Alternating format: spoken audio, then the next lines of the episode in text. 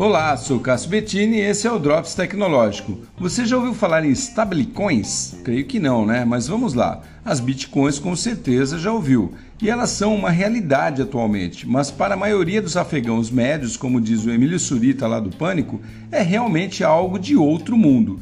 Mas o grande lance é que o negócio dessas moedas virtuais está crescendo a cada dia e se tornando cada vez mais comum no mercado financeiro.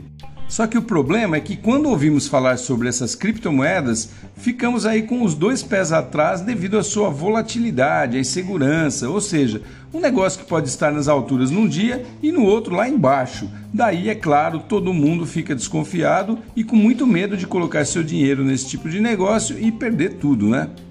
Pensando nisso, criaram a tal stablecoin, que é teoricamente uma moeda virtual cujo valor é estável e previsível, onde o investidor corre menos risco e até pode dimensionar seus ganhos, quase como uma poupança ali, mas é claro, com ganhos também bem menores.